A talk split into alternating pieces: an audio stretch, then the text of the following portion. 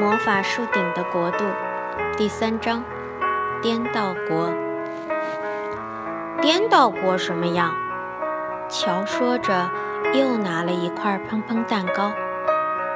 没去过。月亮脸说：“不过，我觉得那里很安全。既然它旋转过来了，就会停留一段时间。我们可以上去看看。”要是不喜欢，就下来。如果你们愿意，我思思仙女和平底锅先生可以陪你们一起去。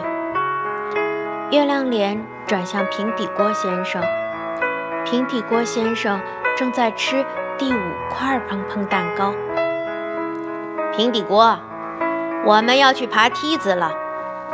月亮脸说：“你去吗？”有青蛙，平底锅先生说着，四下里打量一番。哎，我没看见青蛙。我说，你去不去？月亮脸说：“哦，去不去？”平底锅先生说：“当然去。”是不是带着午餐？对，月亮脸说完，向一扇弧形的门走去。他打开一个小食品柜，我看看家里还有什么吃的：西红柿、李子、姜饼、柠檬汁。我把吃的都带上。他把所有的食物装进一个篮子里，接着。他们走出圆形的房间，来到外边的一根大树枝上。月亮脸关上了门。乔带着大家来到魔法树的最顶端。突然，瑞克惊叫了一声：“你们看呐！”他喊道：“一大朵云在我们头顶飘来飘去，太神奇了！”果然。一大朵白云在他们头上漂浮着，云里还有一个洞。我们要去的地方就在那个洞上面。乔说：“看见那根通往洞口的树枝了吗？大家加油啊！”他们爬上了魔法树最顶端的那根树枝，它一直向上。穿过云里那个紫色的洞，树枝的尽头是一架小梯子。乔爬上梯子，转眼间，他的头已经伸到颠倒国了。他们一个接着一个跟在乔身后上去了。很快，七个人站在了那片奇怪的土地上。和其他人相比，瑞克还不习惯站在陌生的土地上。他站在那儿，眼睛瞪得滴溜圆，眼珠子都快掉出来了。是啊，眼前的景象的确很奇怪。所有的房子都是倒着的，烟囱戳在地上。所有的树都是倒着长的，树冠埋在地里，树根竖在天上。所有的人都是头朝下走路，他们用手走路，腿悬在空中。乔说：“我的老天，真是一群怪人！”大家盯着颠倒国的居民看。他们用手走路，速度非常快，还时不时地停下来聊上几句，说起话来喋喋不休。有些人去购物，用一只脚提着篮子。我们去找一户人家瞧瞧，看看颠倒国的人是怎么生活的。乔说。于是。他们向最近的一幢房子走去，真奇怪，烟囱戳在地上，烟不是从烟囱里冒出来的，而是从房顶附近的一扇窗户里飘出来的。怎么进去？贝西问。他们看见一个颠倒过的男人，用手走向另一幢房子。他先是上了一架梯子，然后从最近的窗户跳了进去。孩子们很快找到了进屋的梯子，他们爬上去，来到一扇窗前，向里面张望。天哪！乔说：“里面的东西都是倒立着的，连桌子、椅子倒过来了，多不舒服呀！”房子里有一位老妇人，她倒坐在一把倒立的椅子上，样子很不舒服。发现有孩子偷看，她非常生气，她拍了拍手。一个用手走路的高个子男人从隔壁房间跑过来，给我把那些粗鲁的孩子赶走！老妇人大叫道。高个子男人飞快地跑到窗边，孩子们急忙从梯子上滑了下来。真可怕！那个人像个凶神恶煞。这是个愚蠢的地方，我觉得。乔说：“我建议大家吃完午饭就离开这里。真奇怪，为什么所有的东西都是颠倒着的呢？”啊，所有的人和东西都中了咒语。月亮脸说：“所以一切才都变得颠倒起来。那儿有棵树。”我们去那边坐下来吃饭吧。他说的是一棵大橡树，树根高高插入空中。乔和月亮脸把午餐摆好了。别说，这顿野餐还挺像样的，够大家吃的了。乔说：“来个三明治吧，思思仙女，平底锅先生。”吃个苹果派吧。苹果皮。平底锅先生露出惊讶的表情。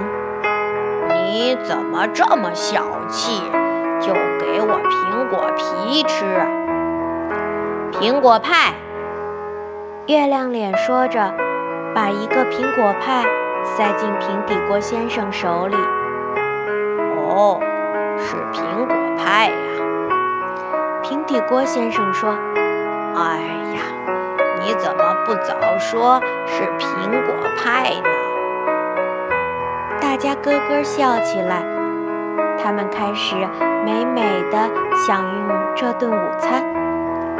吃着吃着，乔一回头，发现一个警察正朝他们这边走过来。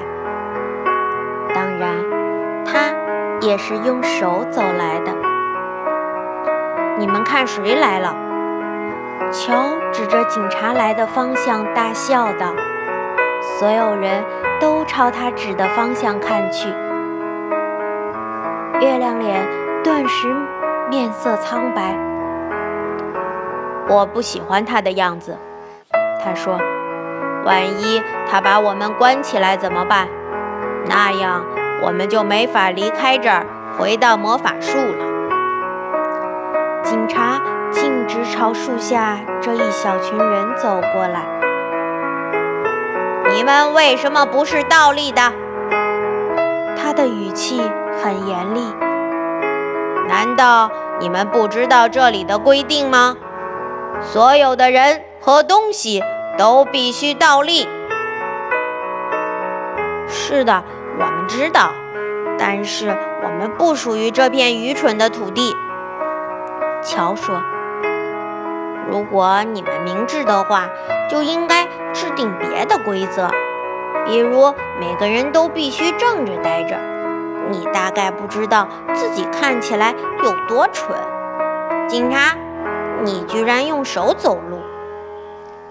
警察气得满脸通红，他从腰间抽出一根棍子，敲打乔的头。颠倒，颠倒！警察说：“颠倒，颠倒！”乔立刻倒立了过来。其他人盯着可怜的乔，看他用手撑着地，两条腿悬在空中。哦，为什么会这样？乔大喊道：“我不能好好吃饭了，我得用手走路。”警察，你快把我正过来！你现在就是正的。警察说完，扬长而去。快把桥正过来！瑞克说。所有人帮他翻身，想把他正过来。可是，他们刚把他的腿放下，把他的头抬起来，他整个人就又倒回去了。他这个样子也是迫不得已，因为他中了咒语。一群颠倒国的人跑过来看热闹，他们哈哈大笑着。现在他属于这儿了，他们大喊道。他得留在这儿和我们一起生活了。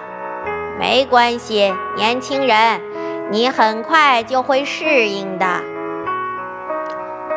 把我带回魔法树吧，乔哀求着。他怕自己真的会被留在这片古怪的土地上。快点儿！大家一跃而起，扶着他向洞口走去。他不习惯用手走路，走两步就会跌跌倒。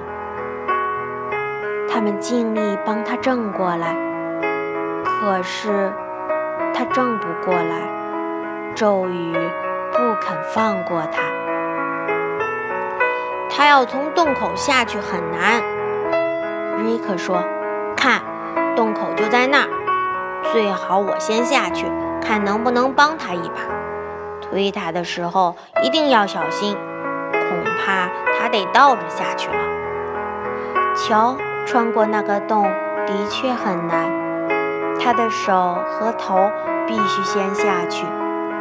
月亮脸抓着他的腿，帮他指引方向。下梯子的时候，瑞克拖着他的肩膀，以免他摔下去。终于，七个人都穿过了云洞。来到月亮脸家门外的大树枝上，乔用手抱着那根树枝，腿仍旧悬在空中。